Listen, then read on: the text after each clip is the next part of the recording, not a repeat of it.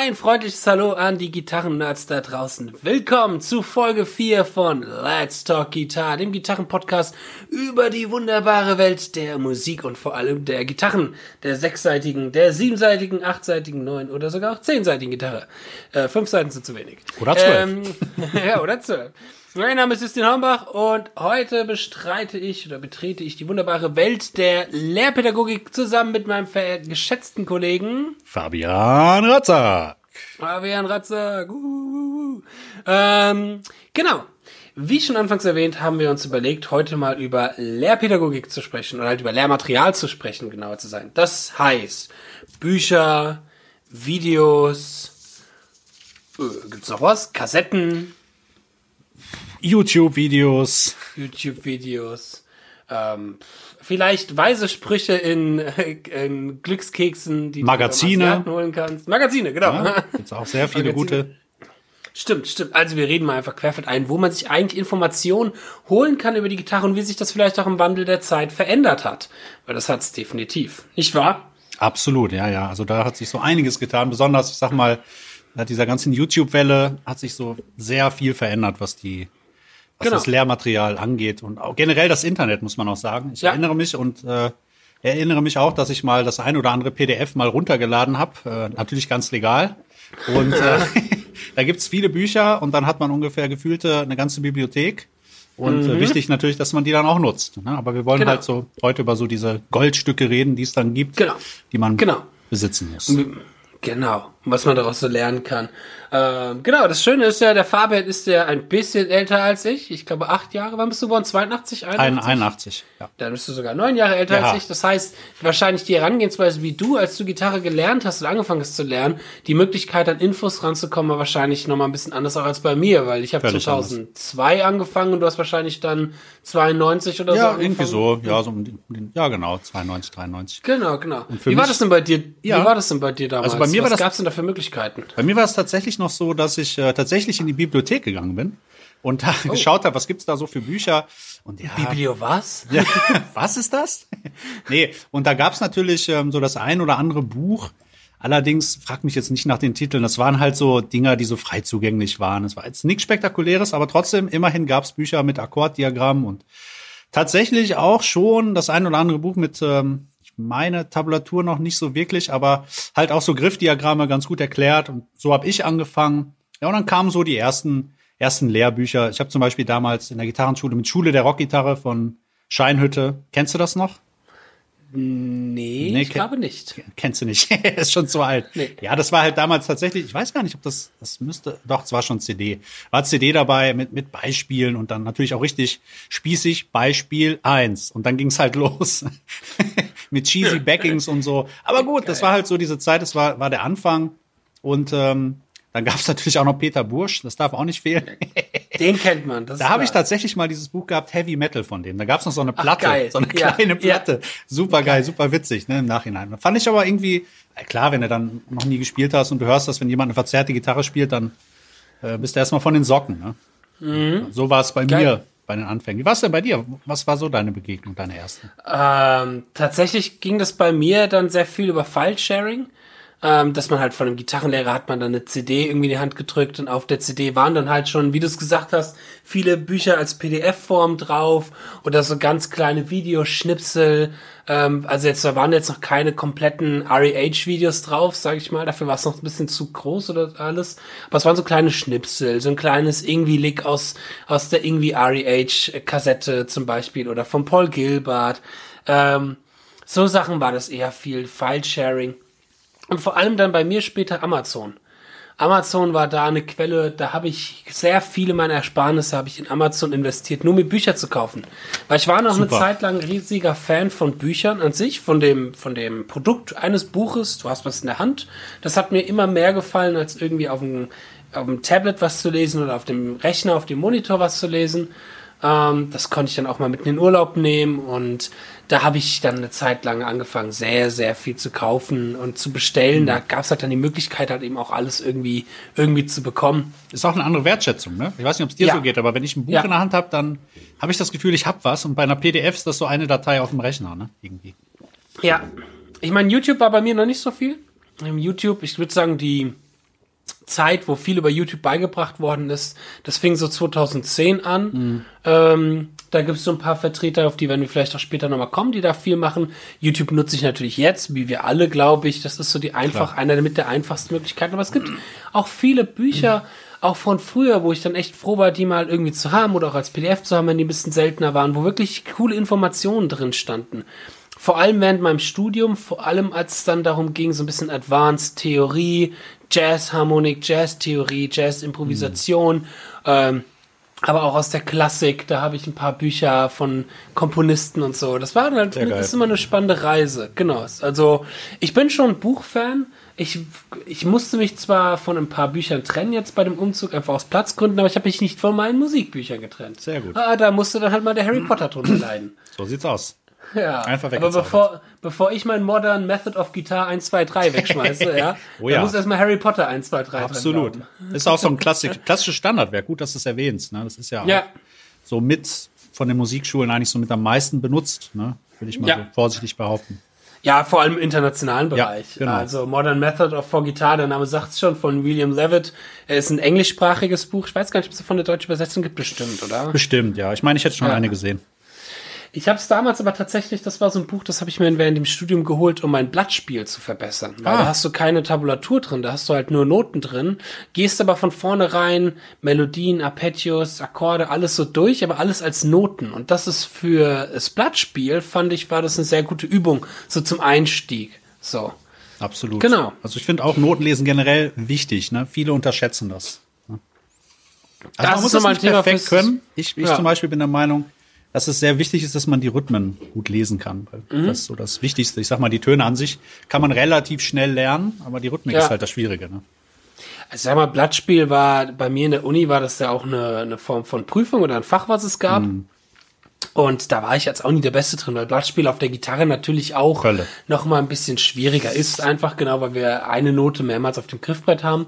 Ähm, ich, wenn mir jemand was hinlegt, ich brauche vielleicht ein bisschen Zeit, aber es man muss, ich glaube nicht, dass man Blattspiel perfekt beherrschen muss, Nein. weil ich auch noch nie in der Situation war, wirklich, oder dass mir jemand was hingelegt gehabt hat und gesagt hat, so, das musst du jetzt live spielen, sondern man hat immer ein bisschen Vorbereitungszeit. Das ist ja auch ganz klar, weißt du. Ähm, aber man sollte schon so, gerade wenn man es professionell macht, auf alle Fälle eine gewisse äh, Notenlesfähigkeit haben. Aber das ist nochmal ein Thema auch für sich, klar. Ähm, aber oder man kann eine kleine Anekdote dazu sagen. Wir hatten dann damals eine Prüfung gehabt in der Uni, wo wir was vom Blatt abspielen mussten. Und ähm, vor mir war ein Bassist dran. Liebe Grüße an den guten Max Jentsch, wenn er das hören sollte, ein guter Freund von mir. Und der hatte mir damals so ätherische Öle irgendwie gegeben, hat gemeint, boah, Justin, das entspannt dich, dann bist du relaxed. Lass okay. mich dir mal das auf die Finger, lass mich dir mal das auf die Hand schmieren. Und ja. schmiert mir diese ganzen Öle über die Hand. Meine Hand war so glitschig und dann wurde mein Name aufgerufen, ich soll jetzt reingehen zum Prüfungskomitee und ich bin quasi nur noch grüber geslidet über das Griffbrett. Scheiße und habe die Prüfung fast voll in den Sand gesetzt. Eieiei. ja, ja. naja, okay, was, was hast du denn so für, für Bücher oder für Lehrmaterialien parat, die ja. du zum Beispiel sehr wertschätzt? Ja, also was ich zum Beispiel sehr, sehr, sehr, sehr cool finde, ist äh, aus dem Jahr 1999 äh, von Guthrie Govan. Ja, jetzt sind wir wieder bei den wieder Jahren. an mit den genau, Jahren. Genau, wieder an mit den Jahren. Ähm, ist dieses Creative Guitar 1 und 2. Super, ist super von geil. 99, so alt schon. Ist von 99, ja, ja. Krass. Tatsächlich. Krass. Also mhm. sollte meine Recherche richtig sein, müsste es von 99 sein. Ähm, und was ich besonders gut an dem Buch finde, fangen wir mal bei dem Buch 1 an, also bei dem Teil 1, ähm, ist das Vorwort. Das geht ja. über oh, ja. zig Seiten und das ist ja. so, so geil gemacht. Ne? Also er erklärt, was ganz witzig ist, so ein kleines Zitat zum Beispiel, er geht darauf ein, dass es halt wichtig ist, ein gutes Ohr zu haben und ähm, er sagt zum Beispiel, ich erkenne keinen Gitarristen, äh, nee, er kennt viele Gitarristen, die können das Passion und Warfare Album perfekt nachspielen von Steve Vai, ja. Aber wenn mhm. dann so ein Zwölf-Takte-Blues kommt oder zwölf äh, dann sind die total verloren. Und das findet mhm. er halt mhm. sehr schade. Ne? Ja. Ich sag mal, es ist eine, eine, ähm, eine Art, etwas perfekt nachzuspielen. Die andere Art ist halt wirklich Musik zu machen, sage ich jetzt ganz vorsichtig, weil das andere ist natürlich auch Musik, aber es ist eine andere Form. Ne? Das wissen wir, wissen wir selber, wenn wir Sachen nachspielen oder wie auch immer. Und ähm, das finde ich halt ziemlich geil. Und ähm, ja, da steht so viel drin. Also, dass man halt offen sein soll für andere Musikrichtungen, für andere Instrumente vor allen Dingen auch, dass man sich mal inspirieren lassen soll.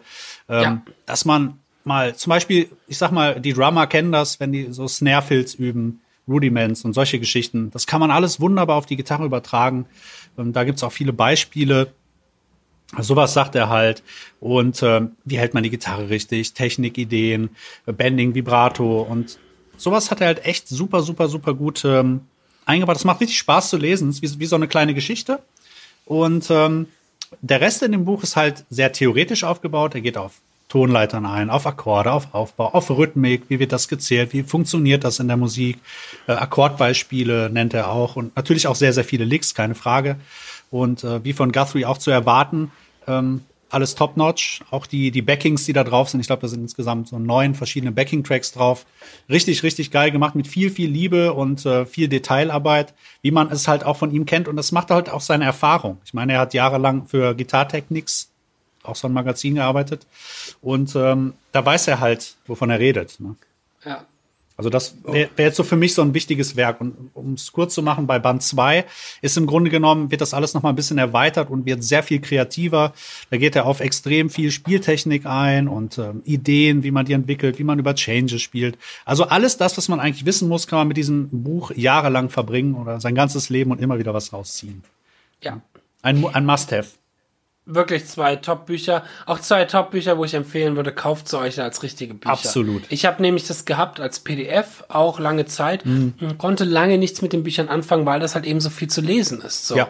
Und ich finde, das ist so das Perfekte für, du bist im Urlaub, liegst irgendwo keine Ahnung, am Strand oder so und hast deine Leselektüre halt mit dabei, weil da wirklich sehr interessante Dinge drin stehen und dann geht man zu Hause an die Gitarre und probiert dann aus, aber auch mega kreative Dinge stehen mhm. da drin. Also gerade dieses, was kann man von anderen Instrumenten lernen? Dann hat er so ein paar Licks, die so klingen sollen wie zum Beispiel so eine, so eine Mundharmonika ja, oder ist so. Mega, und das ja. sind Hammer-Licks. Das sind wirklich zwei, die Creative äh, Gitartechnik-Bücher wirklich sehr zu empfehlen. Auf alle Fälle. Ja. Was sind denn, was ist denn von dir so eine Empfehlung?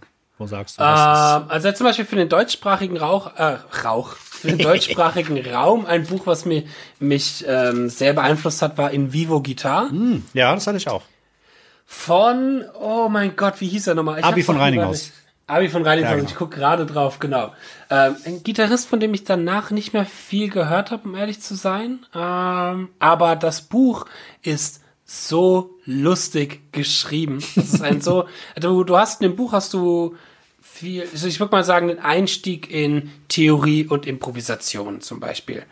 Es geht nicht mehr, es geht nicht groß auf Technik oder so ein, aber es geht viel auf, was ist eigentlich eine Tonleiter? Wie sind die zusammengesetzt? Was sind Kirchentonleitern und so weiter und so fort? Und wie improvisiert man auch damit? Wie spielt man damit und macht man damit Musik? Und das ist zum einen super lustig geschrieben. Das lässt sich wirklich sehr, sehr gut lesen. Ähm, Abi von Reininghausen ist ein sehr lustiger Dude, der hat auch sehr lustige Fotos drin und so. Ähm, und auch ein paar sehr kreative, interessante Konzepte, wie zum Beispiel, dass du eine Tonleiter als Zahlen aufschreibst. 1, 2, 3, 4, 5, 6, 7. Dir noch Töne überlegst für 8, 9 und 0. Äh, zum Beispiel, dass halt 8 ist wieder dann die 1, 9 ist die 2, 0 ist die 3 zum Beispiel, also einfach als Beispiel. Und dann nimmst du einfach mal zum Beispiel Telefonnummern oder irgendwelche Nummern, die du kennst und guckst, was könnten das für Melodien ergeben so.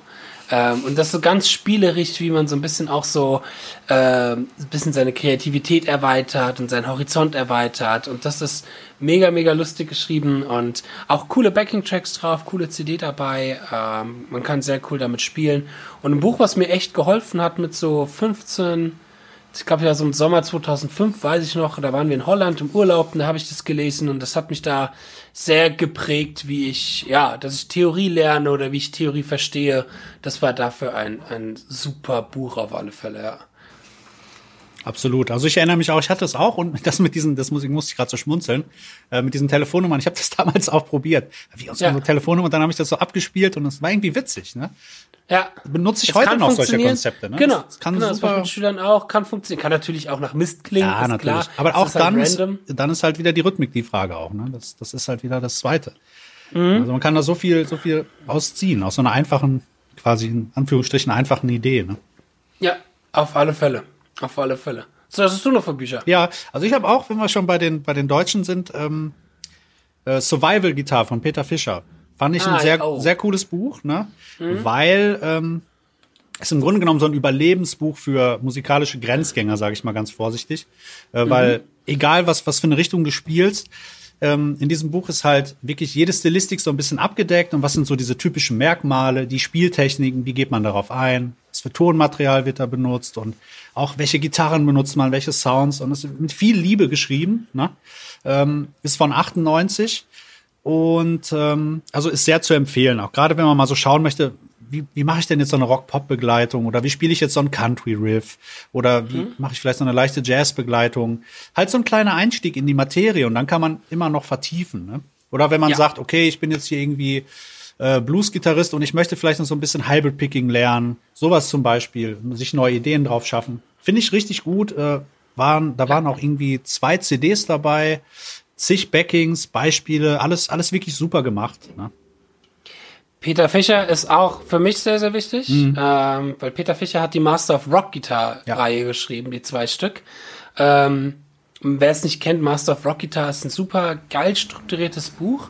Das erste fängt quasi äh, mit BB King an und dann geht es immer so die einzelnen Dekaden durch und pro Dekade sind so, ich sag mal, drei oder mhm. vier wichtige Gitarristen. Also wir haben zuerst die Blues-Dekade, BB King, äh, Albert King und ich Carrie King. ich weiß gar nicht, wer der, Carrie King ja, ist. Nein, der Blues-Gitarrist. nee, und dann geht's halt weiter Jimi Hendrix, äh, Hendrix, ähm, Eric Clapton und so bis hin zu, wie, das Buch ist auch, ist, glaube ich, 89 oder 90, mm. nee, es müsste 91, 92 Irgendwie so, ja. ja. Ähm, das heißt, die letzten sind dann Paul Gilbert, Steve Vai, irgendwie so die Shred-Leute. Der letzte ist wirklich Paul Gilbert, der da noch ganz, ganz neu war. Mhm. Und ähm, zum einen fand ich es cool, Peter Fischer damals, der war ja auch am GIT. Ich glaube, er war sogar irgendwie mit der erste Deutsche, der auf dem GIT war. Ähm, das heißt, das war damals für mich, war das noch so ein Stempel von, boah, krass, der muss gut sein, der war in LA auf dem GIT. Mhm.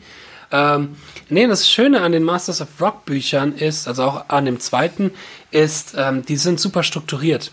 Der geht zu jedem Künstler, nee, der geht zu jedem Künstler, ähm, macht der, schreibt der einen kurzen, so ein bisschen was inspiriert oder hat die Künstler inspiriert, was für ein Gear benutzen die zum größten mhm. Teil, was für Skalen benutzen sie auch und so. Und dann macht er so ganz typische Licks.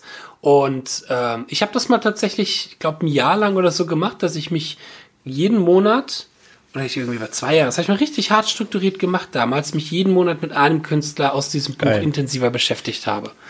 Und die Links auch richtig drauf geschafft. Richtig, ganz kurz unter, den, ja, was ja. ganz geil war auch, dass er immer dann auch hinten so Anspieltipps zum Beispiel gegeben ja, hat. Ne? Super ja, gut. Genau. Ja, Genau, dass er gesagt hat, welche CDs wirklich gut sind mhm. und ähm, und das Coole an den Licks ist halt auch, und das finde ich, weswegen ich so ein Buch eigentlich als pädagogisches Material wirklich sehr, sehr gut finde, ist, ähm, wenn es um Licks geht, ist das Internet zum Beispiel voll mit etwas. Ich gebe irgendwo einen BB King Lick oder mhm. Gary Moore Lick und krieg 3000 Licks an den Kopf geworfen. Und es ist mal ganz gut, auch ein Buch zu haben, wo nur vier Licks drin sind, weil man es ist so eine kleine Falle, weißt du? Dann, ja. wenn du halt zum Beispiel ins Internet gehst, und da ein neues Lick, da ein neues Lick, da ein neues Lick, du tust es nicht wirklich festigen solche Licks. Aber wenn du jetzt sagst, du hast nur vier Licks, sondern spielst du die immer wieder und probierst damit rumzuspielen und beschäftigst dich ja. sehr mit denen, wiederholst die. Das macht viel aus und ich finde da diese Limitierung von einem Buch, so schön auch die Freiheit des Internets mhm. ist, weißt du, so eine Limitierung vom Buch, dass da halt nur vier Licks drin stehen, kann manchmal echt mehr bringen. Und das war bei mir damals so auf alle Fälle im Fall von Master of Rock Guitar. Super geil. Ja, ja. Von Peter Fischer. Wenn, wenn, ah, wenn wir schon bei Peter Fischer sind, äh, wir dürfen nicht vergessen Masters of Rock Guitar. Das war das. Äh, das, das habe ich doch gerade genannt. Meinst du Masters of Rock Guitar? Ach, shit. Ja. Nein, nein, Entschuldigung, ich meine Rock Guitar Secrets, meinte ich. Entschuldigung, Rock Entschuldigung, Secrets Entschuldigung. Ja. ja, natürlich, mein Rock Guitar Secrets. Auch finde ich sehr wichtig. Also für mich war es sehr wichtig. Ja. Weil, ähm, auch viele, viele, viele, wirklich viele gute Sachen da drin. Ne? Ja, mit nur einer Sache, die ich sehr stark kritisiere. Und ich glaube, da wird der Peter den, schon öfters kritisiert. Meinst du mit das? den Modes. Ja, ja, da hat er ja letztens in einem, in einem Livestream auch darüber mhm. geredet. Ist Richtig. auch sowas, wo ich mich mal gerne mal mit ihm drüber unterhalten möchte. Ähm, aber das ist etwas, wo man aufpassen muss. Ich habe das nämlich auch damals so gelernt und so verstanden und bin dann auch erstmal in so eine kleine Falle getappt. Und habe das dann auch eine Zeit lang schwierig weitergegeben, sag ich mal, bei meinen mhm. ersten Schülern, bis mir irgendwann aufgefallen ist, als irgendjemand gemeint hat, boah, in meinem Solo, da kombiniere ich jetzt phrygisch und mixolydisch. Und wo ich mir denke, Nein, du spielst halt einfach nur diese beiden Fingersätze, aber ja, es ja. ist halt weder phrygisch noch mixolydisch gerade. Ja, so, das ist C-Dur. Richtig. ähm, nee, aber ansonsten, bis auf das mit den Modes, super Empfehlung auf Ja. alle Fälle. Vor allem auch zu der Zeit, zu der Zeit. Ja, auch, ne? Das darf man ja. auch nicht vergessen. War 92, glaube ich, oder auch in den 90ern. Anfang Ja, der ja. 90er. Also Top-Bücher und auch ein sehr, finde ich, ich meine, ich habe mir das jetzt noch nicht persönlich kennengelernt. Hast du ihn mal persönlich kennengelernt? Leider noch nicht, nein.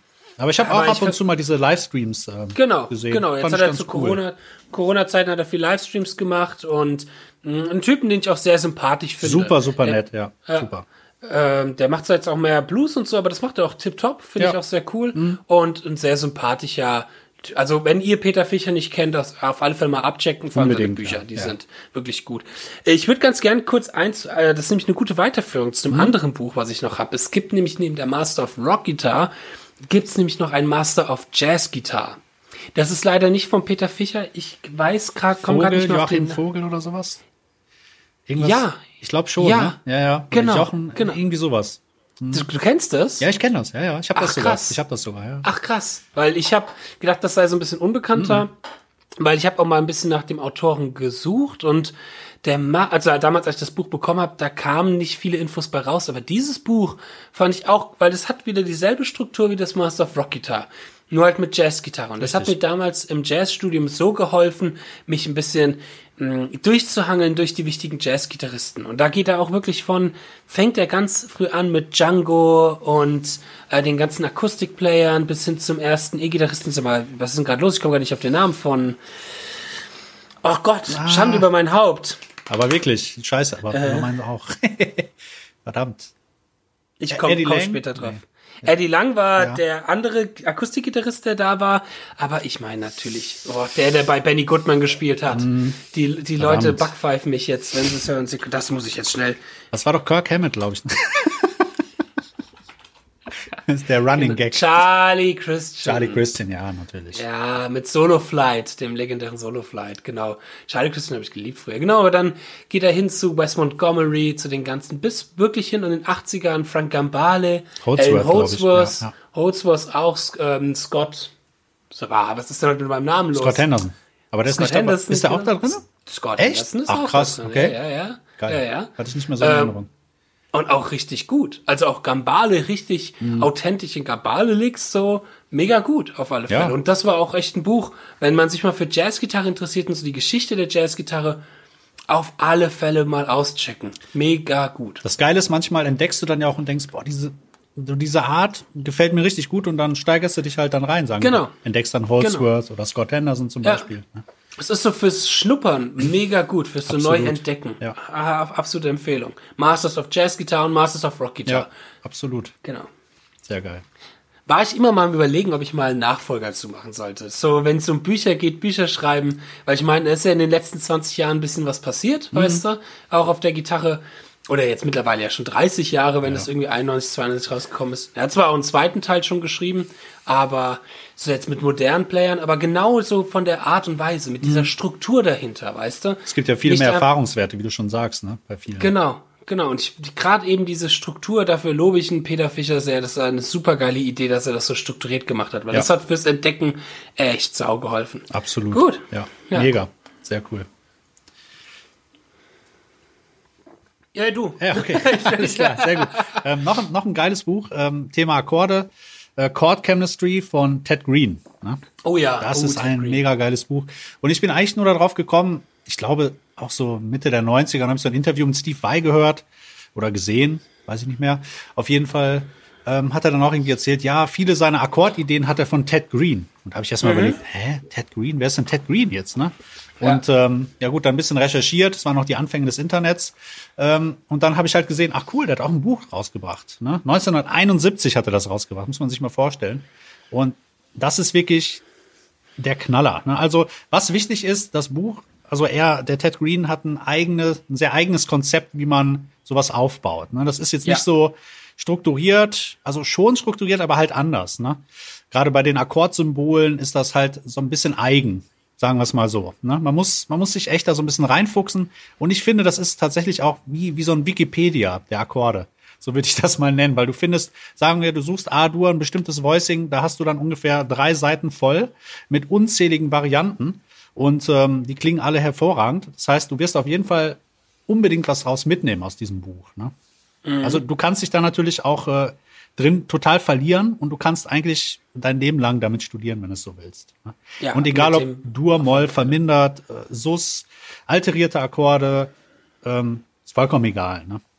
Ja, Was auch, auf alle was auch geil ist, dass er halt auch so Akkordsubstitutionen halt dann auch aufzeigt, was man da machen kann, die Möglichkeiten, Umkehrung, wie man so an Chordmelodie rangeht.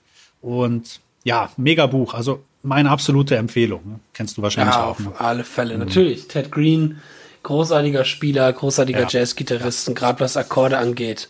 Mega, mega gut. Da gibt's diese Bach-Lessons, die sollte man sich unbedingt reinziehen. Die Ja, unfassbar. Ja, ja. Auf alle Fälle, auf alle Fälle. Äh, generell, was Akkorde angeht, gibt's also gerade so Jazzchord, äh, Solo-Gitarre, also Solo-Chord-Gitarre, gibt's gute Bücher von Joe Pass, Oh ja. ähm, gute Transkriptionen auch, aber auch Joe Pass war immer im pädagogischen Bereich sehr hinterher, hat auch coole Videos gedreht. Ähm, das ist immer, wenn man sich mal mit sowas auseinandersetzen möchte, auch sehr zu empfehlen. Was, was hältst du von den Hauenschild-Büchern? Kennst du die beiden? Die beiden Theoriebücher von oh, Hauenschild? ja, Ich finde die sehr schwierig, ehrlich gesagt. Ja. Ist nicht meins. Mhm. Also Ich habe ich hab die sogar, glaube ich, beide irgendwo rumfliegen. Ja. Ich fand die auch damals für den Einstieg für Jazz Harmonik tatsächlich sehr schwierig Mhm. irgendwo. Sehr, sehr Trocken. mh, trocken, genau, das ist das Wort, was ich gesucht habe. Mhm. Sehr trocken und auch sehr so. Du hast einen Dur-Akkord, darüber kannst du spielen lydisch, Ja. darüber kannst du spielen ionisch, Ja, aber genau. nicht so ganz. Was äh, erwirkt das? Was ist der Klang, den du dann letzten Ja. Endes dahinter hast? So, da, in dem einen Buch gab es zwar die Modulationstabelle, das war ein super nerdiges Poster, was ich mir natürlich aufhängen musste. Witzigerweise habe ich die auch da hinten hängen. Du? Nein, warte, geil, warte, warte. geil. Da hinten, ganz hinten in der Ecke. Ja, wie geil die Modulationstabelle. Ja, habe ich tatsächlich. Wie geil. ja, ja. Aber ja, genau, Bücher, die aber nichtsdestotrotz, glaube ich, sehr, sehr erfolgreich waren, die, Hm. glaube ich, schon vielen Leuten auch empfehlen werde. Aber ich finde, was Theorie angeht, hm, gibt's ein Buch, was du zum Beispiel empfehlen würdest, wenn es darum geht, mal in Theorie reinzuschnuppern? Am besten deutschsprachiges. Hast du da irgendwas? Deutschsprachiges, oh, oh, oh, oh, das ist schwierig. Warte, warte, ganz kurz. Ja?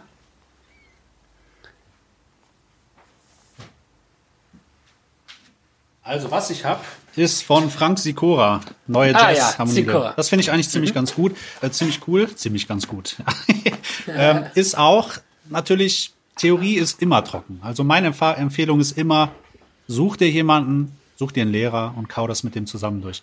Weil Das es ist, stimmt. es ist kein Roman, den man durchlesen kann und man versteht das. Man braucht Ja. unendlich viele Beispiele und man hat manchmal so kleine Fragen und du denkst, verdammt, die werden hier nicht beantwortet. Ne? Ja, genau. Also finde ich generell schwierig, theoretisch. Theorie ist Mhm. schwierig. Ich habe ein Buch, das habe ich tatsächlich noch aus meiner Schulzeit. Das heißt ABC Musik vom Wieland Ziegenrücker. Hm, da muss man zwar die, die ersten Kapitel äh, ignorieren, die sind halt sehr physikalisch, sage ich mal. Da geht's dann darum, okay, so. Mhm. wie, wie ist ein Ton aufgebaut, Obertöne, so der ganze Kram. Aber dann, wenn es um Tonleitern und um die Modi und so geht, da ist es das ganz cool. Das habe ich noch aus meiner Schulzeit. Aber ja, ansonsten gebe ich dir voll ganz recht. Theorie ist immer etwas, es lohnt sich mit jemandem zusammen durchzugehen, der einem eben dann so kleine Fragen dann aber schnell beantworten kann und so. Am besten entweder mit mir oder mit Fabian. Also bucht euch Genau. jetzt die Skype-Stunde. Jetzt im Angebot. Jetzt im 30 Prozent off.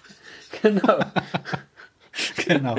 Wenn ich noch ein anderes Buch erwähnen darf, äh, was Ja, ich da sehr wichtig das. finde, ist äh, das Beato-Book von Rick Beato. Oh, ja. Das ist natürlich Mörder. Es ist ein Wissen, was du dein ganzes Leben lang studieren kannst. Das ist auch so um die 400 Seiten, glaube ich. Mittlerweile gibt's die Version 4. Und da findest du halt alles, egal was. Ja. Ich meine, Rick Beato kennt wahrscheinlich mittlerweile jeder. Ne, Mit dem Everything Music äh, YouTube-Kanal, der hat ja auch unendlich viele Lessons. Aber auch da muss man, finde ich, sehr schnell sein im Kopf, um die wirklich gut zu verstehen. Ne? Also es ist Ja. auch kein Video, was du dir, ein 10-Minuten-Video, was du dir anguckst und du hast es sofort verstanden. Ähm, und da sind, glaube ich, viele auch überfordert. Die gucken sich das an und denken, ach, ich bin blöd, ich raff das nicht. Ne? Also Mhm. Fakt ist, dass man das wirklich, man muss viel Vorwissen auch haben. Ne? Aber in, Ja. in seinem Buch macht er es tatsächlich so, dass wirklich alles, was du suchst und was du theoretisch wissen musst, steht eigentlich da drinnen. Ne, du Ja. musst natürlich auch dann wieder schauen, wie organisierst du dir das oder wie übst du das oder wie machst du es dir zu nutzen. Ähm, perfektes äh, Nachschlagewerk auch, finde ich, für, für alle möglichen Dinge. Genau, genau, das ist auch sehr wichtig. Ja. Ähm, genau, da kommen wir auch wahrscheinlich später nochmal zu auf den Punkt. Aber wobei, da sage ich jetzt mal kurz was. Ich finde, dass manchmal habe ich Bücher, ähm, wo so extrem viel Infos drin stehen. Und dann lese ich auch so ein Buch nie durch oder mhm. gehe das selten von vorne bis hinten durch. Aber so ein Buch hat dennoch einen Mehrwert für mich, nämlich als Nachschlagewerk. Genau. Oder mal als Reinschnuppern. Es gibt zum Beispiel ein Buch, das nennt sich die Jazzbibel in Anführungsstrichen, beziehungsweise, äh, ich hab's gerade hier. Es heißt eigentlich Jazzlicks. So. Ah, okay. Und das sind, glaube ich, 400 Seiten nur Jazzlicks. Ey, da sind ja gar keine so. Tabulaturen drin. nee, ist gar kein, furchtbar, ne? Äh, für die Zuhörer, da ich habe es gerade ja. Fabian über Skype gezeigt. nee, und das Ding ist, da ist halt für jede Akkordsituation sind ganz viele Licks aufgeschrieben, die es schon auch mal, die es auf Platten gibt. Und da steht auch, ah, das ist ein Lick von der und der Scheibe, cool. der Saxophonist hat es da und da gespielt. Das ist so eine Ansammlung von den letzten 40, 50 Jahren von geilen Licks. Das Ding ist aber, ich kannte mal jemand, der gesagt hat, der haut sich jetzt hin und übt jedes Lick daraus. Hm. Und dann habe ich mir gedacht, okay, cool für ihn. Ich probiere das auch mal. Hab das erste Lick geübt, hab das zweite Lick geübt und hab dann nie weitergemacht. Ja. Aber mittlerweile benutze ich das für, wenn ich mal wieder einen Standard spiele oder mal irgendwie eine Akkordprogression habe, dann gucke ich da gerne rein und lasse mich dann gerne davon inspirieren.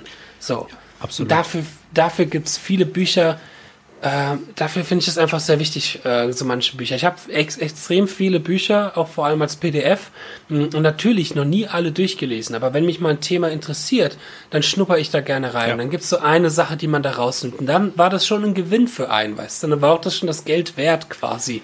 So. Das, äh, Absolut. Äh, ja, und eigentlich ist es auch lächerlich, was so kostet und was du daraus ziehen kannst, wenn du halt gewillt bist, diese Arbeit zu investieren. Ja. Ne? Guck ja. mal, selbst wenn du so einen Lick nimmst, mit diesem Lick könntest du dich theoretisch Wochen beschäftigen. Du kannst die Architektur des Licks studieren. Was benutzt der? Hammer-ons, Slides, Pull-offs. Spielt er eine Seite, spielt er auf drei Seiten. Und das halt auf deine eigenen Ideen übertragen. Und schon hast du wieder noch einen Nährwert. Ne? Ja, also. genau, genau. Es ist auch, ja, ich finde, man muss sich da selber eine Struktur oder auch sowas für finden, wie ja. man mit so einem Buch arbeitet. Ich bin halt zum Beispiel jemand, ich bleibe nie lange bei einem Buch. Ich springe immer ganz gerne. Mhm. Ich brauche immer neuen frischen Wind. Aber ein so sehr, sehr guter, sehr, sehr guter Freund von mir, äh, der Florian Hollingshaus. Das ist ein krasser Sweep-Gitarrist. Das ist so einer der krass, krassesten Sweep-Gitarristen, die ich kenne, also Krass. was Sweep-Technik angeht. Okay. Ähm, und der macht halt nichts, also es ist nichts anderes. Er macht auch vieles andere, aber der macht hauptsächlich, ähm, hat er sich viel, viel mit den Gambale-Büchern beschäftigt. Mhm. Frank Gambale ist ein Fusion-Gitarrist, der halt die Sweep-Technik, ich sag mal, modern und populär gemacht ja. hat, damals in den 80ern, aber auch was daher kam, weil er sau viele Bücher darüber oh, ja. rausgebracht hat. Und der Flo, und das hat mich, hat mich immer total begeistert, ist halt echt hingegangen, hat sich ein Buch geschnappt und hat das von vorne bis hinten durchgearbeitet Krass, ja. und wirklich die Licks geübt und auch in sein Spiel übertragen. So. Und das, das geht ist, nur, wenn du es lang genug machst. Das genau, und das wir, musst ne? du halt wirklich lang genug machen. Der hat das wirklich vier, fünf Jahre ja, gemacht. Ja, so, so. Ähm, immer wieder ran, immer wieder neue Licks und so. Und das ist, das fand ich richtig krass, weil die Geduld muss doch erstmal irgendwie ranbringen an den Tag. Der Fokus, bringen. ne? Der Fokus. Wenn man jetzt, jetzt denkt man wieder zurück an die, an die alten, die man halt gut findet, die Legenden. Ja. Ich meine, die haben es nicht anders gemacht, ne? Die hatten genau. eine Platte und die haben die geübt. Ja, haben wir ja in der ersten Folge auch schon beim Üben drüber gesprochen, genau. Und äh, das finde ich halt auch sehr cool. Und da muss man auch dazu sagen, das wollte ich noch kurz machen, Gambale, ich mag das zum Beispiel, wenn auch Leute wirklich viel preisgeben von ihrem Geheimnis. Ja. Und das wertschätze ich sehr. So jemand wie Gambale, der hat, oder Joe Pass, ähm, Pat Martino hat ein cooles Buch rausgebracht, also so über deren eigenen Stil, wo die das ganz genau mal erklären, was die machen. Das hat zum Beispiel Holzworth mal versucht, zweimal. Oh ja. Und die Bücher sind sehr schwer zu lesen. Oh ja, das ist so. Ah, und das Witzige ja, ist ja auch bei den, bei den Videos, er sagt dann ja auch immer, ich weiß gar nicht, ob du da überhaupt was mit anfangen kannst, weil eigentlich ist das nicht so geil oder so. So sagt er das, ne? Macht er sich so total runter. Unfassbar. Ne? Ja. ja. er hat halt sein eigenes System, ja. sein eigenes Denken so. Ähm, aber ja, das finde ich halt auch immer cool, wenn Leute so ein bisschen auch preisgeben, wie sie das machen in Form von Pädagogik, Büchern und das ist natürlich ja. auch noch eine weitere Geldquelle für die. ja, natürlich, klar, aber ich sag mal, die, die Ehrlichkeit siegt da doch schon. Ne? Wenn ja, auf alle Fälle. Ich finde das auch lächerlich, sowas irgendwie ein Geheimnis drum zu machen, wie man spielt. So. Vor allem in der heutigen Zeit, weil heute du bringst Musik, bringst einen, einen Song raus und innerhalb von 24 Stunden hat es irgendwer gecovert. Ach klar. So, klar. weißt du? Und es gibt immer jemanden, der der es schneller spielen kann als du. Ja, also von daher, ja. da machen wir uns alle nichts vor. Ähm, genau. Es soll ja auch kein Wettkampf sein. Nee, um Gottes Willen. Was gibt's denn so für Bücher außerhalb von der Gitarre, die du noch empfehlen würdest? Außerhalb der, ja, ich habe ein gutes, was ich sehr, sehr mag, ist von Victor Wooten, Music Lessons. Ah, ja, ja, ne? ja von, genau von, das. Von 2008. Also es ist jetzt kein Lehrbuch im Allgemeinen im Sinne von Nee. Skalentheorie, sondern verfolgt mehr so spirituelle Ansätze. Was schon Mhm. mal, was schon mal super geil ist äh, bei der englischen Version, ähm, die die Kapitel sind in Takte unterteilt. Das heißt, Genau. Bar One war super geil. Und dann hat Im er halt Deutschen so. auch. Ach so, tatsächlich. Ja, okay. Ja, im Deutschen Ah, okay, krass. Und ähm, was ich ziemlich geil finde, er hat ja, das hatte ich auch, glaube ich, beim ersten Mal gesagt, diese zehn Pfeiler, die für ihn so besonders sind. Ne? Ja. Noten, Artikulation, Tondauer, Technik, Emotion, Gefühl, Dynamik, Rhythmus und Tempo und Zuhören natürlich. Ähm, das sind so, da werden einzelne Kapitel beschrieben, so eine fiktive Geschichte und ähm, ja, super cool, super spirituell und wie er das so erlebt, wie ihm, ihm das beigebracht wird. Dann zeigt ihm ein Kumpel zum Beispiel in einer Bar, wie man Pausen machen sollte, um die Zuhörer zu gewinnen. Das fand ich sehr eindrucksvoll. Ne? Pausen, äh, weil Pausen so extrem wichtig auch sind. Und dann lernt er das halt und dann demonstriert er das quasi, also im, im, im Text. Und äh, super cool, sehr inspirierend auch und auch halt mal eine völlig andere Sichtweise. Ne? Jetzt nicht, Auch jetzt nicht ja. ionisch Kreuz 5 oder das Ja, oder ja. dies, sondern halt eine ganz andere Sichtweise. Ja, auch mega schön geschrieben. Ja. Ich finde, das ist auch an sich einfach ein schöner Roman, den Ja. man halt einfach so mal durchlesen kann. Absolut. Weil, wie gesagt, da geht es um, um fiktiven Victor Wooten, sage ich mal in Anführungsstrichen, der Besuch bekommt von, wie heißt er, Michael, glaube ich. Ja, genau, Mike, oder so. Mike, Michael. genau, ja. Was so ein verrückter Dude sein soll, der so mega krass Bass spielen kann. Und dieser Michael zeigt dann dem Victor Wooten, wie man quasi Musik macht und so. Und Victor Wooten war halt irgendwie am Anfang des Buchs pleite, Freundin verlassen, so keinen Job bekommen in Nashville, glaube ich. Ja, genau. Ähm, und das ist halt einfach auch eine sehr lustige Geschichte. Supergeil, ja. Es ist halt echt ein schönes Buch einfach zu Ja. lesen. Sehr zu empfehlen auf alle Fälle. Music Lesson von Victor Wooten. Ja. Hast du da auch Ja. was in der Richtung? Oh ja, da habe ich auch, ähm, auch so ein paar Dinge. Ich bin gerade über, überlegen, Roman, also was ein bisschen interessant geschrieben ist, da habe ich ein Kinderbuch. Hm. Das heißt, ah, ich bin gerade, ich gucke gerade in mein Bücherregal, ob ich es gerade so schnell finde. Das heißt, glaube ich, komm, zeig mir die Musik oder zeig mir die Musik. Es ist von so einem, von so einem ähm, klassischen Komponisten, der für Kinder halt mal geschrieben hat oder quasi für Kinder geschrieben hat, wie Musik funktioniert. Ja. Und das ist sehr schön geschrieben, weil es natürlich auch noch mal schwieriger ist, etwas für Kinder zu schreiben, als ich sage jetzt mal für Erwachsene zu schreiben. So. Aber der Ansatz ist sehr, sehr toll, sehr philosophisch auch und wirklich sehr, sehr interessant. Nee, aber ansonsten Bücher außerhalb von der Gitarre, klar, da gibt's ein paar, gerade als ich mich mit Jazzgitarre beschäftigt habe oder mit Jazzmusik an sich in meinem Jazzstudiengang, gibt's die äh, Omnibooks, das sind quasi Transkriptionen von Soli, da habe ich eins von Coltrane und eins von Charlie Parker. Und gerade das von Charlie Parker ist bei mir sehr abgenutzt, weil da habe ich viel draus gelernt, viel versucht die Soli nachzuspielen. Und Geil. das war, das war cool, weil das war, ist auch nochmal eine neue Erfahrung, weil dir da nicht die Tabs stehen und sagen, greifen dem Bund oder halte in der Lage, sondern es stehen die Noten da und du musst so ein bisschen für dich selber auch herausfinden, wie kann ich das jetzt auf der Gitarre umsetzen. Und da kommt man auf ganz neue Ideen, ganz neue Und ganz ehrlich, Arpeggios. ganz ehrlich, Ja? so lernst du dir auch schneller und die bleiben länger in der Birne, das ist ja das. Wenn du Ja. Tabulaturen liest, also mir geht's so, ich lese eine Tabulatur, die kann ich dann relativ Genau. schnell Ja. äh, und vergesse die aber auch genauso schnell. Genau, du liest die halt, aber lernst Genau. sie nicht auswendig so, Exakt. oder vertiefst die nicht. Genau. Ähm, das heißt, da habe ich immer wieder viel mitgenommen. Aber dann gibt's natürlich ein Buch, mein Nerdy-Buch, The Sorrows of Melodic Patterns Ah, and Scale ja, ja, von geil. Nikolai Slominski. Ja. Ah, Nikolai Slominski war ein Komponist Anfang des 20. Jahrhunderts und der hat halt ein Buch gemacht, das sind auch 400 Seiten Noten. Irgendwie fünf Seiten Text, 400 Seiten Noten. Der geht, das System ist ein bisschen komplex, das musste ich anfangs erstmal verstehen, aber er nimmt eine Note und geht dann sämtliche Kombinationen durch. Zum Beispiel, er hat eine Note und dann hat er eine zweite Note und die zweite Note kann unter der Note sein, die kann über der Note sein und so baut er das dann irgendwie auf bis sieben Töne.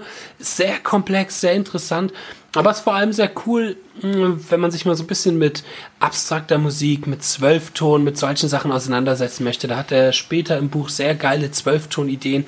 Und das war halt immer so mein mit 18 mein Ich will jedem zeigen, dass ich ein Nerd bin Buch. Also ich habe das immer mit dabei gehabt und habe dann immer mich irgendwo hingehockt in der Schule und habe dann da drin gelesen und äh, das sah halt so cool aus mit den ganzen Noten und den Strichen. Ich Ja, habe so ja. nichts verstanden, aber das sah so cool aus irgendwie. Sehr cool. Ähm, Geil. Das, das habe ich, das habe ich dann später alles erst verstanden, wie das so funktioniert. Aber ähm, irgendwie fand ich das erstmal den Look cool, diese Noten und dieses Komplex und das sah so aus wie so Raketenwissenschaft. Und ich habe mich mal gefühlt, jemand wie ich, der in Naturwissenschaften eine Katastrophe ist, der aber mit Naturwissenschaftlern aufgewachsen ist. Mein Bruder hat einen Doktor in Physik, meine Schwester cool. hat einen Doktor in Biologie, ich bin der Musiker. Ähm, ich habe mich dann auch mal gefühlt wie so ein Wissenschaftler, ja. wie so ein Professor irgendwie, der was weiß. Und eigentlich eh nur den ganzen Tag lang dann Smoke on the Water zu Hause gespielt hat, aber Geil. Ja, das, das ist ein Buch, was, was ich später erst verstanden habe, wie man es inhaltlich wertschätzt, aber der Look allein hat mich so fasziniert damals, das fand ich cool. Ja. Hammer. Sehr cool. Ja. Ich habe hier zum Beispiel noch ein ganz, ganz cooles Buch, äh, hat eigentlich mal nichts mit Gitarre zu tun. Und zwar ist das Modern Reading in 4-4 von Louis Belson und äh, äh, Bill Rains. Weiß nicht, ob du das kennst. Ah, okay, cool. Das ist, Zuhörer, Zuhörer können es leider nicht sehen. Ein ziemlich gutes ja. Buch und da geht es eigentlich nur um Rhythmik. Das heißt, es ist eigentlich im Grunde genommen sind das Leseübungen, rhythmische Leseübungen. Geil. Das kannst du egal für welches Instrument benutzen und es ist so geil, weil es wird so unterschätzt. Du kannst so viel gewinnen. A, du, du lernst an deinem Timing. Und oft ist mhm. ja so, dass bestimmte Synkopen oder Rhythmen dir schwerfallen. So, das kannst du mhm. dann wirklich echt gut verbessern. Und das kommt deinem Spiel natürlich dann auch, gerade wenn du Improvisation machst oder so, sehr entgegen. Ich mache das zum Beispiel ja. so, ich, ich nehme mir dann ein Fragment und ähm, übe das dann zehn Minuten, eine Viertelstunde, so lange, bis ich es wirklich super gut kann, mit allen möglichen, ich sag mal, äh, Tonleitern, Arpeggios oder Ideen, die ich habe. Mhm. Ähm, Versuche mich nur auf den Rhythmus zu fokussieren. Und ähm, da bin ich eigentlich nur drauf gekommen, auch wenn ich jetzt ein bisschen abschweife, kennst du äh, Melodic Phrasing von ähm, Scott Henderson, kennst du das? Das ist auch zum ja. Beispiel so ein, so ein Meilenstein. Und da sagt er auch, dass der ist so ein lustiges Beispiel. Da spielt er Jingle Bells, glaube ich, auf, auf der Gitarre, aber völlig falsch. Und er hat mhm. dann gesagt, okay, was habe ich jetzt gespielt? man hat mhm. sofort erkannt, dass es Jingle Bells ist. Warum? Weil der Rhythmus so stark ist. Ne? Das heißt, der, die Rhythmik ist halt ein extrem wichtiges Element, wie du halt Musik machst. Ne? Und das ist halt sehr wichtig, weil was bringt dir, bringt dir eine Tonleiter oder ein Arpeggio, wenn es rhythmisch schwach gespielt ist? Gar nichts. Es klingt ja. scheiße sagen wir mal. Ne? Das ist so der nächste Schritt. Ne? Also erstmal, dass man es erstmal erlernt und dann halt versucht, verschiedene Variationen zu finden. Und dann ist halt so ein Buch wirklich klasse, weil es halt mal einen anderen Ansatz hat. Ne? Ja. ja. Auf alle Fälle. Ich hatte auch mal so eins, wenn ich weiß aber nicht, ob das das war. Aber auch eins, wo es wirklich nur um Rhythmik ging und das mhm. war wirklich sehr interessant. Vor allem, das kannst du dann auch auf alle Instrumente genau. irgendwie übertragen, so und das ist das Coole. Ähm, und generell, man kann so viel, aus den Lehrbüchern von anderen Instrumenten lernen, weil da muss man dazu sagen, da hängt halt die Gitarre auch hinterher. Ich meine, in der Pädagogik gibt's seit äh, in der Pädagogik, in, beim Klavier gibt's seit 300 Jahren irgendwelche Bücher. Ja. Bei der Geige, Trompete, all die Instrumente, aber auch im Jazzbereich für Trompete, Saxophon, Improvisation. So, so, so lange, so viele Bücher. Die E-Gitarre ist halt, wenn man mal so betrachtet, ein sehr junges Instrument. Richtig das ist halt noch sehr, ich meine, die E-Gitarre gibt es jetzt so seit 70 Jahren oder so. Aber auch, man darf ja auch nicht vergessen, so extrem vielseitig und vielfältig. Ne? Ja, ja. So viele Stilistiken und Spielarten. Das, das stimmt. Ich meine, ich meine, der Unterschied zwischen klassischem Klavier und Jazzklavier ist noch lange nicht so groß wie zwischen klassischer Gitarre und Rockgitarre zum oh, Beispiel. Ja. Weil da einfach technisch so viel Unterschied ist.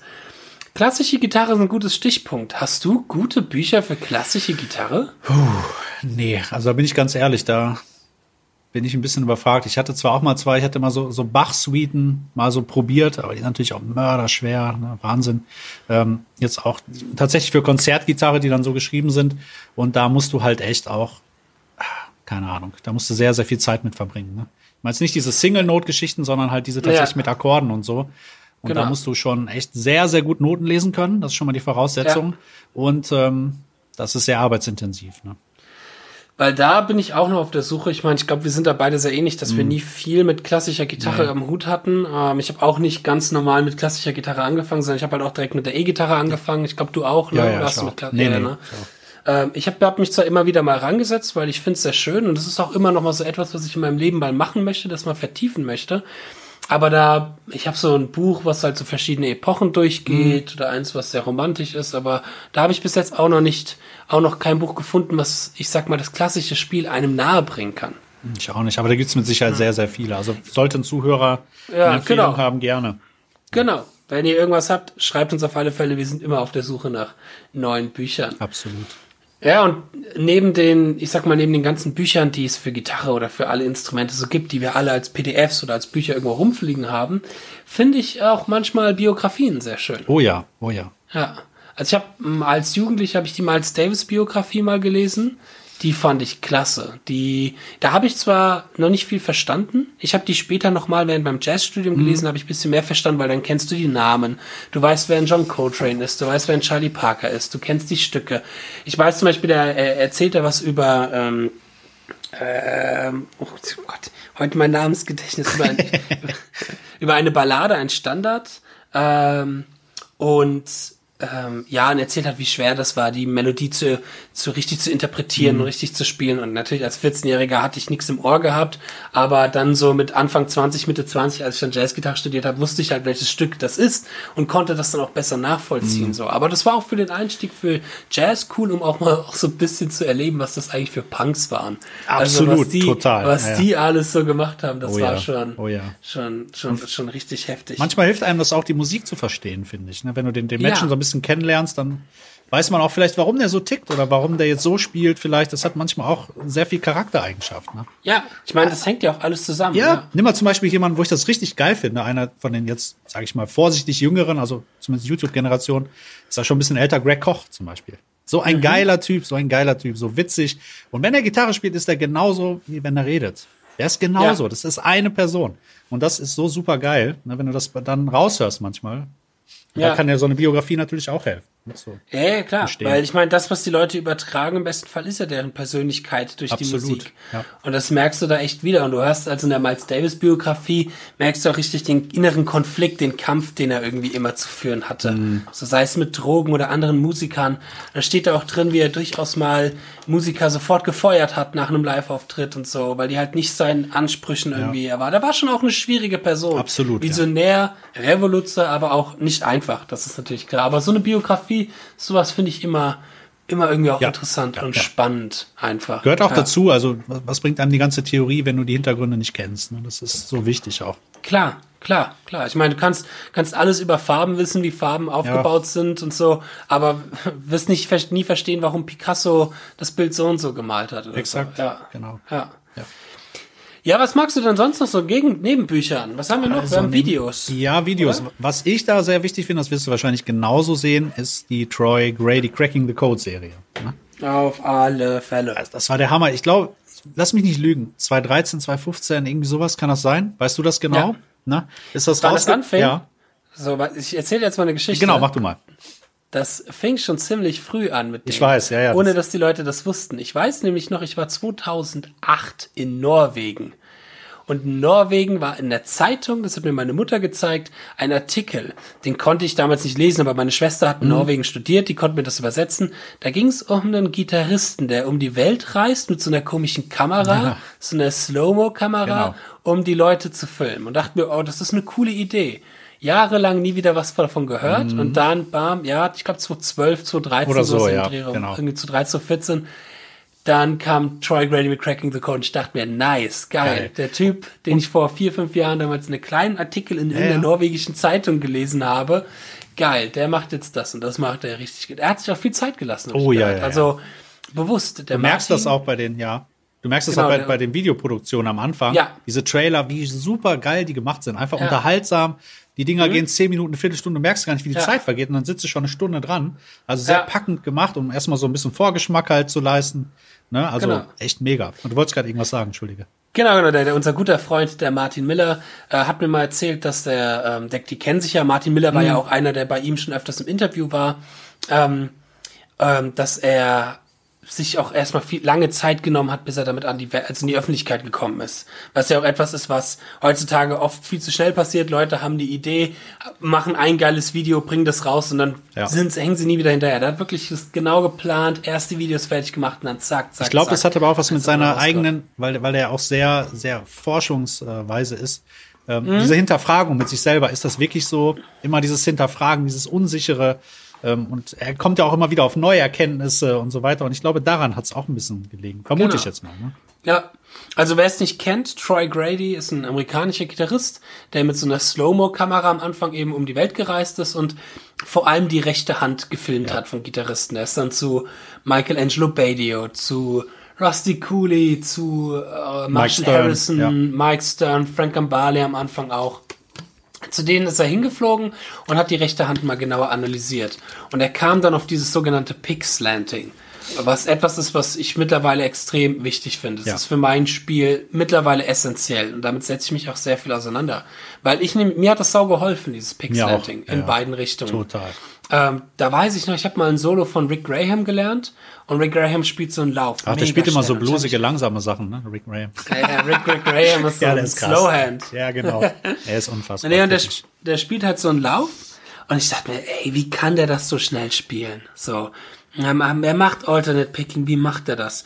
Und dann kam nämlich die eine Folge von Cracking the Code raus, also der Troy Grady macht das immer in so YouTube-Folgen. Eine Folge ging um Two-Way Slanting und um Michelangelo Badio. dass du dir, dass du das Picks nicht nur so halten kannst, sondern es auch drehen kannst. Und als mir das wahr geworden ist, ich weiß noch, wie ich da nachts gehockt habe, und es war wie so ein Aha-Moment. Und auf einmal haben Engel angefangen zu singen und ein hellender Schein kam. Ich dachte mir, ja, ja, ich kann's spielen, sau gut. Und dann seitdem an bin ich Feuer und Flamme für Two-Way Pick Slanting. Und Absolut. das ist so wichtig für Alternate Picking. Und eben wie Troy Grady das auch macht. Die Videos sind super lustig, die sind sehr unterhaltsam. Klar, inhaltlich kannst du das alles natürlich abkürzen, aber es ist halt auch, weißt du, die Entertainment. Ist, Er ist macht das dabei. super geil. Und er redet Ja. auch sehr viel und sehr gerne. Aber das finde ich auch cool, weil es hat auch so einen Erhalt, Unterhaltungswert. Ne? Nicht Genau. hier, leg eins, zack, zack, zack, und, sondern er Ja. geht sehr, ins, sehr aufs Detail ein. Super, super, super geil. Ja. Mit Animationen dabei und echt Lust und auch ihn, wie man ihn als irgendwie 16-Jähriger Ja, sieht in so seinem Zimmer, wie er am struggeln ist. Er hat seine eigene Mega. Geschichte da reingebracht. Auch, Genau, ne? Genau, der hat seine sehr Geschichten. schön. Das finde ich cool. Also das gucke ich auch einfach so wie eine Serie sehr Genau. gerne. Also wenn ihr das nächste Mal mit eurer Freundin was bingen wollt, dann lasst mal Stranger Things und Netflix weg, sondern schaut euch Trey Grady Cockpit Absolut, ja. Vor allem mit der Freundin, die wird es Ja, wahrscheinlich die, auch die wird sehr es lieben. interessieren. Die wird es lieben. So gut. Besonders das Crosspicking. Äh, Genau. Darauf stehen sie alle aufs auch, Crosspicking. absolut. Sehr geil, ja. Ja, nee, Troy Cool. Grady, aber auch generell Videos, klar, 80er, 90er waren voll mit REH, ähm, wie hießen sie denn noch? Starlix. Starlix, genau. Mit Steve Lukather genau. zum Beispiel noch. Genau. Das hatte auch der Troy Grady, hat von Crack the Code auch mal eine tolle Video, tolles Video darüber gemacht. Wie bei REH gab's halt mehr so die Shrapnel, Mhm. Shredder Guys. Starlix war halt dann mehr Steve Lukather und so diese 80er Pop-Gitarristen Mhm. und so, genau. Und äh, ja, da gibt's auch ein, zwei Videos, die damals für mich sehr prägend waren. Das ist vor allem Intense Rock von Paul Gilbert. Oh ja, ja. Ich glaube, da hatten wir in der letzten Folge genau, da haben wir schon auch mal drüber drüber gesprochen. Ja, Genau. genau. Mega zu empfehlen. Ja. Und von Winnie Moore. Winnie Moore. zweite, zweite REH Video. Das war halt, das hatte ich damals noch als Kassette gehabt. Da habe ich gerade angefangen, da gab's dann, also ich habe vorhin zwar schon erzählt, dass wir viel mit File-Sharing gemacht haben, aber das war so, am Anfang hatte ich diese VHS-Kassette und wir hatten auch noch ein VHS-Abspielgerät. Und das war, was Picking-Licks angeht und was Modes angeht, super geil erklärt. Ja. Auch ein geiler Spieler. Mega VHS-Kassette. Absolut, Mittlerweile, absolut. mittlerweile suchte ich die. Also mittlerweile gucke ich echt raus, aber auf YouTube gibt's ja alles. Das ist das Geile heutzutage. Auf Auch das, YouTube gibt's ja, das alles. Vor- und Nachteil, sag ich mal so, ne? Ich, ich finde es geiler, wenn man sie sich dann wirklich kauft, ne, die, die Dinge. Aber gut, klar. Das, nee, das stimmt. Und auch der Nachteil natürlich, du Mhm. hast wieder so viele Informationsquellen, so viele Informationen, wo wir vorhin bei den Büchern drüber gesprochen haben, bei Master of Rock. Der Fokus ist dann natürlich sehr wichtig. Äh, ich weiß dann auch, dann gebe ich mir die Eric Johnson VHS und danach Oh ja. die Michelangelo Badio VHS und lerne eigentlich gar nichts raus, aber ich gebe mir die halt einfach. Ähm, da macht der Fokus natürlich auch Sinn. Aber ja, wir leben halt in der glorreichen Zeit, dass das alles so einfach irgendwie zu bekommen Absolut. gibt. So. Ja, absolut. Das stimmt. Das war bei dir, glaube ich, damals noch ein bisschen schwieriger und sowas. Ja, definitiv, definitiv. Also es fing dann auch erst ein bisschen später an mit Internet. Bin ich ehrlich gesagt auch ein bisschen froh drum, glaube ich, jetzt im Nachhinein. Weil ich, ich sehe das jetzt an den Schülern. Ich sehe das an den Schülern, die dann kommen und die dann hoch motiviert sind, aber teilweise total überfordert, weil ich mir geht's selber, ging's selber auch eine Zeit lang so. Bin ich ganz ehrlich, Mhm. ne? Gerade so im, im Bereich, wir überlegen so 2.10, 2.9, da war das ganz extrem bei mir, ne? Ja. Nur Videos geguckt, mehr als gespielt, ne? Ja, ja. Das ist eine Falle, da muss Ja, man echt aufpassen. Große ja. Falle. Ah, Ja. ja. Schön. Äh, ich hatte gerade noch was gehabt. Ich muss Ja, mal ich kurz hatte auch noch was. Oh, was, was ich ganz wichtig finde, ist zum. Beispiel auch Scotty Henderson. Den wirst du wahrscheinlich auch kennen. So Ja, klar. Wahnsinns-Country-Gitarrist. Alter Schwede. Also wer den nicht kennt, Scotty Henderson. Red Hot Guitar heißt das, glaube ich. Das ist so ein, Mhm. so ein Gitarrenvideo. Selbst wenn man es nur, sich nur mal anguckt, um zu zu glauben, was man da hört. Ne? Wie der zweitstimmig spielt, in was für ein Tempo. Unfassbar. Un unfassbar. Ne? Wirklich. Wollen wir zuletzt noch mal über Magazine reden? Ja, wir sehr gerne. Ja vorhin sehr kurz gerne. angesprochen. Magazine. Ja. Was, was, ich, hier in Deutschland haben wir ja zwei große Magazine, Genau. würde ich sagen. Wir haben die Gitarre und die Gitarre und Bass. Hast du Exakt. immer, hast du beide gelesen oder Nee, warst ich du habe so tatsächlich, war immer Gitarre- und Bassleser. Ähm, Ach, okay. Tatsächlich ähm, hat mir ein bisschen besser gefallen vom Layout. Mittlerweile bin ich ganz ehrlich, ist das für mich eher so eine Werbeplattform geworden. Ne? Also du schlägst auf jedes, aber gut, das ist bei den meisten Magazinen, die müssen sich finanzieren. Ich kann es auch verstehen, aber ich kaufe sie mir auch immer noch tatsächlich einmal im Monat. Ah, okay. Ist wirklich, ist Krass. wirklich so. Ich kaufe mir die immer, einfach auch um das Form- Format ein bisschen zu unterstützen. Und äh, das ein oder andere Interview sehe ich mir dann auch gerne an. Manchmal gibt's auch nette Transkriptionen. Ähm, aber mittlerweile, äh, weiß ich nicht, für Testberichte, die glaube ich da alle nicht so wirklich. Ne? Hm. Keine Ahnung, das ist sehr schwierig. Ich finde Printmedien auch schwierig. Also ich war immer Gitarrleser, Mhm. so. Ähm, das war halt mir ein bisschen, mir war Gitarre und Bass manchmal ein bisschen zu trocken. So, Gitarre ist halt so ein bisschen mehr flashy und piau piau und irgendwie bisschen, irgendwie für meinen jugendlichen Ja, okay. Kopf ein bisschen angenehm. Aber irgendwann ist mir auch aufgefallen, dass das manchmal voll der Schmarrn ist, der da drin steht. So, ohne, irg- ohne irgendwelche Autoren jetzt zu kritisieren oder so, aber das war halt dann, äh, zum einen war mir dann irgendwann der Fokus zu, ich sag mal in Anführungsstrichen, deutsch, um das mal so ein bisschen klischee Es ist schon sehr deutsch. Ja, ja. weil der deutsche Gitarrist steht halt ganz oft oder ich habe das Problem, ich als Shred-Typ, jemand, der Geschwindigkeit liebt, der Technik liebt, ähm, ich, wenn ich in deutschen Foren oder Gruppen unterwegs bin, dann muss ich mir immer wieder dieselben Kommentare anhören. Wo in amerikanischen Foren natürlich die feiern das, das ist halt dann, yeah, America, Geschwindigkeit und so. Wir Deutschen, da habe ich das Gefühl, dass 80 Prozent, klar, die mögen ihren, die, ist auch vollkommen berechtigt, ACDC, in den Ja, ganzen wie? Kram Nicht, ich nicht auch. Roy Gallagher oder was? Dann raus Ja, aus dem Rory Forum. Gallagher. Genau, genau. So. Äh, Ricky, kein Ricky King? Ja, genau. Ricky. Ja, genau. Nee, und ähm, irgendwann war mir das bei dem Magazin halt, ach, schon wieder Kirk Hammett Interview. Ah, Mhm. Ja, schon wieder geht's über ACDC und so. Auch wenn es der Michi Wagner, den wir ja sehr mögen und hier auch Ja. bald als Gast begrüßen dürfen, ähm, auch das darüber geschrieben hat. Aber auch, was ist halt immer wieder so dasselbe irgendwann. Und irgendwann war es mir dann auch ein bisschen zu langweilig. Und ja, Printmedien haben es schwer. Außer, außer, wenn du jetzt zum Beispiel, also mein Lieblingsmagazin ist tatsächlich Guitar Techniques. Das kennst du auch. Ja.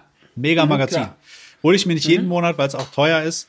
Weil wenn du es hier kaufst, ich habe es mir heute tatsächlich mal wieder gekauft, äh, zahlst du 16,90 Euro. Das ist schon extrem, ja. Gut, ist eine Mhm. CD dabei, ist halt Import, ne?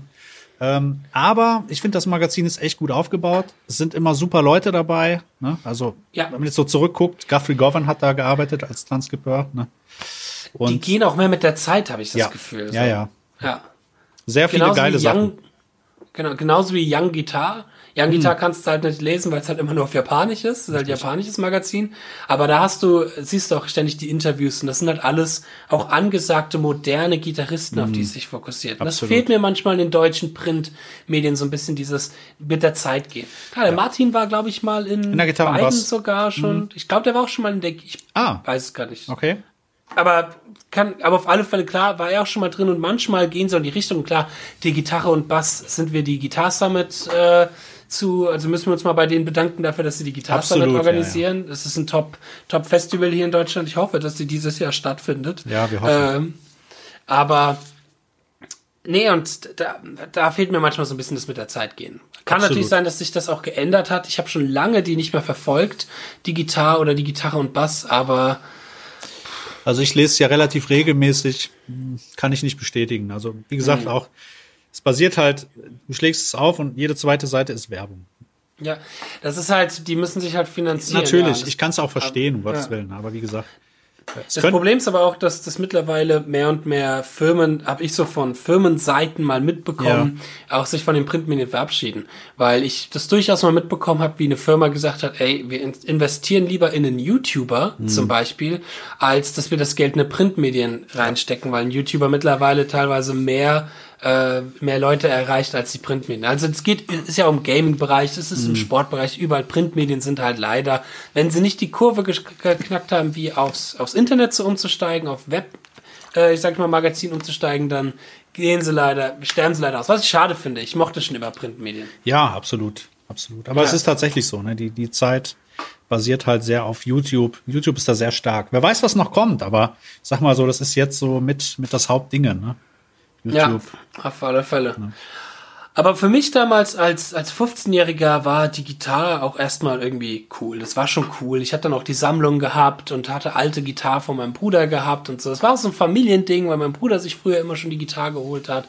Und ich weiß, ich vermisse das irgendwie so ein bisschen. Dieses einmal im Monat kommt das raus, du freust dich zum Kiosk hinzugehen und dir das zu kaufen und dann die neuesten Infos. Und das war auch damals cool. Also auch im Gaming-Bereich zum Beispiel war das cool, dass du ein Magazin hattest, was dir die Infos gegeben hat. So, dass du halt nicht diese Flut an Infos aus überall den Richtungen hattest, wie jetzt, jetzt im Internet ist, und es auch nichts mehr Neues irgendwie gibt. Es kommt was Neues raus. Wir haben vorhin schon gesagt, mhm. wird direkt in 24 Stunden gecovert und transkribiert ja, genau. und Lesson gemacht. Ja. Äh, ich gehöre ja auch zu denen, ich habe ja auch bei einem Dream Theater Song innerhalb genau. von 24 Stunden mal komplett gecovert und Lesson zugemacht.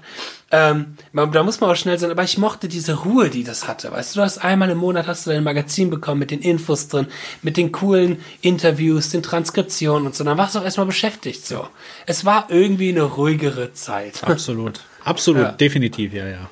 Die Aufmerksamkeit war, man war viel fokussierter. Also ich ja. erinnere mich auch zurück. Ne, das, ja. Man muss sich da selber, Ach. aber man, ich sag mal so, man ist ja immer, auch wenn man das selber so in Kontrolle bekommt, ist doch super. Dann kannst du immer noch ja. entscheiden. Jetzt zum Beispiel in letzter Zeit äh, übe ich wieder wirklich viel mehr und äh, lass YouTube tatsächlich echt auch aus. Ne? Also ich mhm. gucke dann viel, viel, viel weniger. Ich habe manchmal auch den Eindruck, äh, ich verpasse was. Ne? Ja. Aber wenn ich dann im Nachhinein schaue, ja, weiß ich nicht, ob ich jetzt was verpasst habe. Jetzt habe ich wieder was Neues gelernt und ähm, also von daher alles cool. Ich finde, man darf sich da nicht so in die Falle ertappen lassen, dass man dort unbedingt auf dem neuesten Stand der Zeit sein muss. So. Ich habe das nämlich auch eine Zeit lang gehabt, dass ich mir dann YouTube-Videos angeschaut habe und mir gedacht habe, okay, krass, da ist ein neuer Gitarrist, oh, der hat das krass neu gemacht, das muss ich direkt lernen und so. Mhm. Das macht Sinn für jetzt zum Beispiel für meinen YouTube-Channel, einfach um eine gewisse Reichweite zu generieren, sich mit neuen Sachen auseinanderzusetzen. Aber für mich jetzt als Privatperson macht, hat, war der Schritt zu sagen, okay, das ist cool, das habe ich mir jetzt angeschaut, als cool deklariert, sage ich mal, aber ich habe hier noch mein Paul Gilbert-Lick, was ich am Üben bin. Oder genau. ich habe hier noch die Sweep-Sequenz, die ich gerade am Üben bin. Auch wenn die 20 Jahre alt klingt, ist jetzt mal egal. Das ist das, was mir Spaß macht und was Darum ich gerade üben will. Genau. Genau. Da darf man sich nicht den Druck setzen und zu denken, boah, krass, da gab es jetzt wieder eine Selective Picking Lesson von Tosin Abasi, das muss ich jetzt üben. Nee, mach das, was dir Spaß macht. Genau, so. darum geht's. Ja, genau. unbedingt. Kommst auch schneller voran. Du kommst im Prinzip, da hatten wir in der ersten Folge drüber schon drüber ja. gesprochen, eigentlich schneller ans Ziel. An das Ziel, was du willst. Wenn man überhaupt je ans Ziel kommt, aber. ich glaube nie. Ja. Ich glaube, man kommt nie ans Ziel. Aber du näherst dich immer so ein bisschen. Genau, der Weg ist doch das Ziel. Genau, so sieht's aus. Sehr cool. Sehr Schön. Da haben wir heute mal über Bücher gesprochen und über Lehrmaterial. Habt, und habt ihr da noch irgendwelche Ideen oder irgendwas, was wir vielleicht äh, vergessen haben oder Genau, oder was sind denn eure genau. Lieblingsbücher, wo ihr denkt, ohne dieses Buch würde ich nie aus dem Haus gehen. Dieses Buch äh, hat mein Gitarrenspiel auf das nächste Level gebracht. Äh, dieses Buch ist für mich wie eine Bibel, oder es ist sogar die Bibel. Ich weiß, wer weiß, was die Bibel musikalisch in einem ja. auslösen kann. Ähm, nee, dann schreibt es auf alle Fälle mal in die Kommentare oder in Facebook unter den Posts oder hier in Spotify oder wo auch genau. immer man Kommentare schreiben kann. Äh, genau.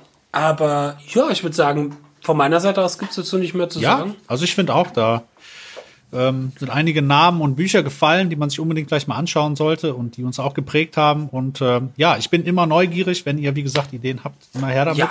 Ne? ja. Also man, man ist da irgendwie Jäger und Sammler, was das Ja, angeht, absolut, ne? absolut. Auf alle Fälle. Kann man nicht genug haben. Ja, schön. Gut, Super. Fabian. Geil. Dann war das mal wieder eine sehr interessante Sache, ja, sehr spannend mit den Büchern. Äh, danke fürs Zuhören an die Leute da draußen auf alle Fälle. Und wie gesagt, äh, folgt uns auf Facebook, lasst ein Like da, teilt diese Folgen, teilt den Podcast mit eurer Gitarrenfamilie oder auch mit eurer echten Familie. Geht zu eurer Mama und nervt sie mit, genau. hey, Let's Talk Gitarre haben eine neue Folge rausgebracht. genau. Bei der nächsten Autofahrt in den Urlaub, die Sommerferien ja. stehen hier jetzt an. Genau. Wird erstmal eine Runde Let's Talk Gitarre gehört. Genau. Ich freue mich auf die nächsten Folgen. Die werden wieder sehr spannend, glaube ich. Wir haben einige interessante Sachen, sind wir gerade am Plan. Auch einige Start. Gäste, die wir geplant einige, haben. Einige ja. Gäste, die wir geplant haben. John Petrucci ist dabei. Ja, genau. Ingrid ähm, Malmsteen ist dabei. Und die sprechen auch Hendrix, einmal alle Deutsch auch. Genau, Jimi Hendrix ist von den Toten wieder zurückgekehrt, genau. nur um mit Let's Talk Gitarren Und er spielt jetzt Gibson, aber ich habe es nicht laut gesagt. Oh, Vertrag oh, mit jetzt hast, Gibson. ver Ja, jetzt hast du es verraten. Ich habe gehört, der spielt BC Rich jetzt. Ja, genau. Sehr gut. Okay, cool, super. Okay, cool. Genießt ja, das Wetter, bleibt gesund und wir freuen uns auf die nächste gesund. Folge. Wir freuen uns aufs Bis nächste dann. Mal. Ciao, ciao. Mach's gut. Ciao. Ciao.